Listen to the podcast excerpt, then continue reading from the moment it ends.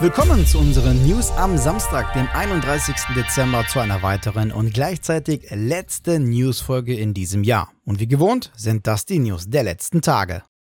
Zelda-Fans warten schon wie auf heißen Kohlen auf das Sequel zu Breath of the Wild. Jüngst ist auf Twitter eine richtige Bombe geplatzt, als laut inoffiziellen Infos auch ein neues Nintendo Switch-Modell im Design des Sequels Tears of the Kingdom geleakt wurde. Wer aber denkt, dass es lediglich irgendwelche losen Infos sind und nichts Konkretes, der irrt sich. Denn im Post von Reddit-Nutzer IOADNBN wurde ein Link mit vier Bildern zu diesem neuen Modell gepostet. Und die Fotos sehen halt schon sehr konkret aus. Dabei sollen die Fotos laut des Leakers von einem Arbeiter aus einer chinesischen Fabrik stammen, in der das neue Modell angeblich hergestellt werde. Diese neuen Leaks lassen aber auch gleichzeitig die Träume der Fans auf einen Switch-Nachfolger platzen. Aber gut, noch ist ja nichts in Stein gemeißelt. Schauen wir einfach mal in den kommenden Wochen und Monaten, ob und was an offiziellen Informationen von Nintendo dann kommen wird.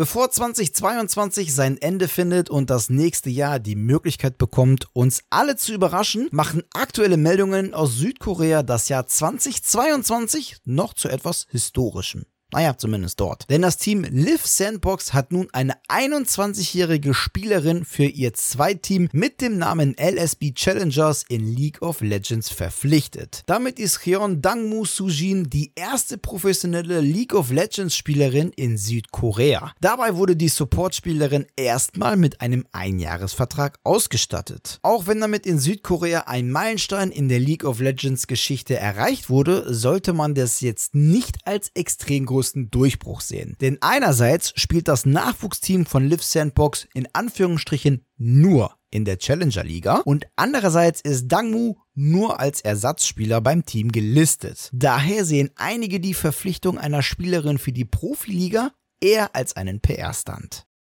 Ghost Story Games ist quasi noch in den Kinderschuhen. Zwar ist das Studio vor fast sechs Jahren gegründet worden, allerdings ist nun mit Judas das Debütprojekt enthüllt worden. Dabei ist das Team von Ken Levine, dem Mitgründer von Irrational Games und ehemaliger Creative Director von Titeln wie beispielsweise Bioshock Infinite, kompetent aufgestellt. Denn Levine hat in seiner Vita schon viele renommierte Titel stehen. Im narrativen Einzelspiel-Shooter wird es dabei ums nackte Überleben gehen. Das Raumschiff, in dem wir uns befinden, ist nämlich am Zerfallen und unser Fluchtplan ist er geht so gut geplant. Die einzige Hoffnung, da heile rauszukommen, besteht darin, Bündnisse mit unseren schlimmsten Feinden zu schließen. Für Judas hat sich Kevin Levine mit seinem Team auch gerne Kreativspielen ausgesetzt. Zitat: Mit Judas haben wir eine völlig neue Welt und eine Reihe von Charakteren erschaffen, während wir mit verschiedenen Ansätzen für narrative Einzelspiel-Ego-Shooter experimentiert haben. Ja, wie weit die Experimente dann reichen, werden wir wohl mit dem Release auf PC, PS5 und Xbox Xbox Series nächstes Jahr feststellen können. Noch steht aber kein finales Datum fest.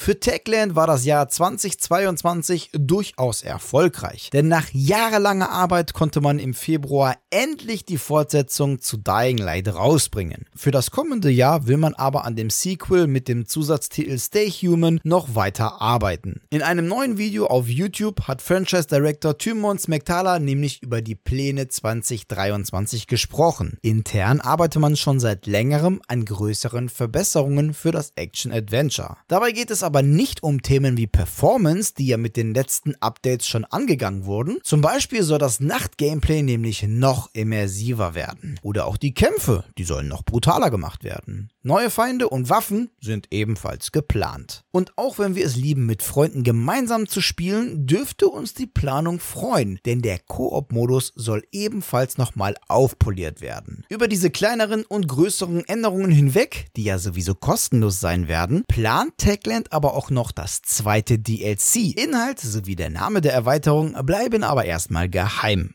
Allerdings kommen neue Infos dann schon Anfang Februar. Denn am 4. Februar feiert Dying Light 2 den ersten Jahrestag und vermutlich wird es dann einen Livestream mit Neuigkeiten geben. Satte sieben Jahre ist es jetzt schon her, seitdem Triarch den dritten Teil ihrer Black Ops-Reihe zum Call of Duty Franchise beigetragen hat. Da sollte doch eigentlich nichts Neues mehr an Neuigkeiten kommen, oder?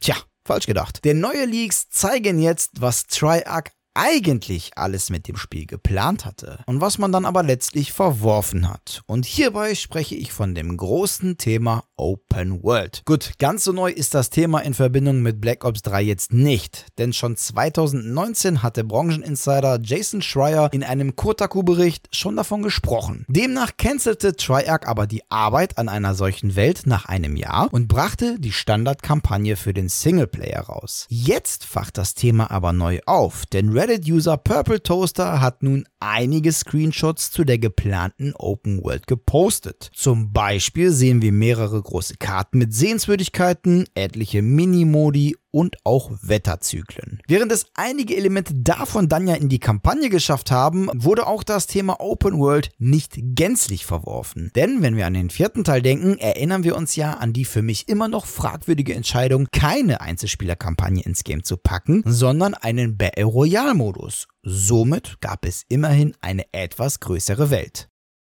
Nicht nur das Jahr 2022 ist so gut wie durch, sondern auch unsere heutige Newsfolge. Aber zum Abschluss der Folge und des Jahres gibt es noch eine News aus dem Hause Konami. Denn jüngst hat das japanische Unternehmen einen sehr interessanten Tweet veröffentlicht. Man habe sich nämlich bei einem Investorenmeeting versammelt und über das kommende Jahr und Konamis Pläne diesbezüglich gesprochen. Demnach habe Konami für 2023 von einer Zitat Rückkehr des Publishers mit einigen Titeln in der Pipeline gesprochen. Diverse Silent Hill Ableger sind ja für die kommenden Jahre geplant und sollen Konami wieder stärker auf dem Markt werden lassen. Was uns dann aber konkret 2023 erwartet, hat Konami nicht direkt verraten. Nur, dass es wohl Titel sein sollen, auf die wir schon lange warten würden. Bei Fans stehen ja beispielsweise Metal Gear Teile immer noch hoch im Kurs. Oder auch das ehemalige Pro Evolution Soccer, das ja inzwischen eFootball heißt und zuletzt ja auch viel Kritik einstecken musste. Wir sind gespannt, was uns Konami kommendes Jahr bieten möchte. Ihr könnt ja gerne mal eure Tipps in die Kommentare schreiben. So, das waren sie aber wieder, die News der vergangenen Tage. An dieser Stelle verabschiede ich mich von euch. Danke fürs Zusehen. Wenn euch die Folge gefallen hat, dann würden wir uns natürlich freuen, wenn ihr eine positive Bewertung und eure Kommentare auf YouTube einfach mal da lasst. Ja, und damit ihr natürlich in Zukunft keine Newsfolge mehr von uns verpasst, lasst doch einfach nochmal zum Jahresabschluss ein Abo bzw. auch einen Follow da. Und natürlich auf YouTube nicht das Glöckchen vergessen zu aktivieren. Die nächste Newsfolge gibt es am kommenden Mittwoch mit Paul. Bis dahin wünschen wir euch einen guten Rutsch ins neue Jahr. Bleibt gesund und guten Loot euch. Ciao.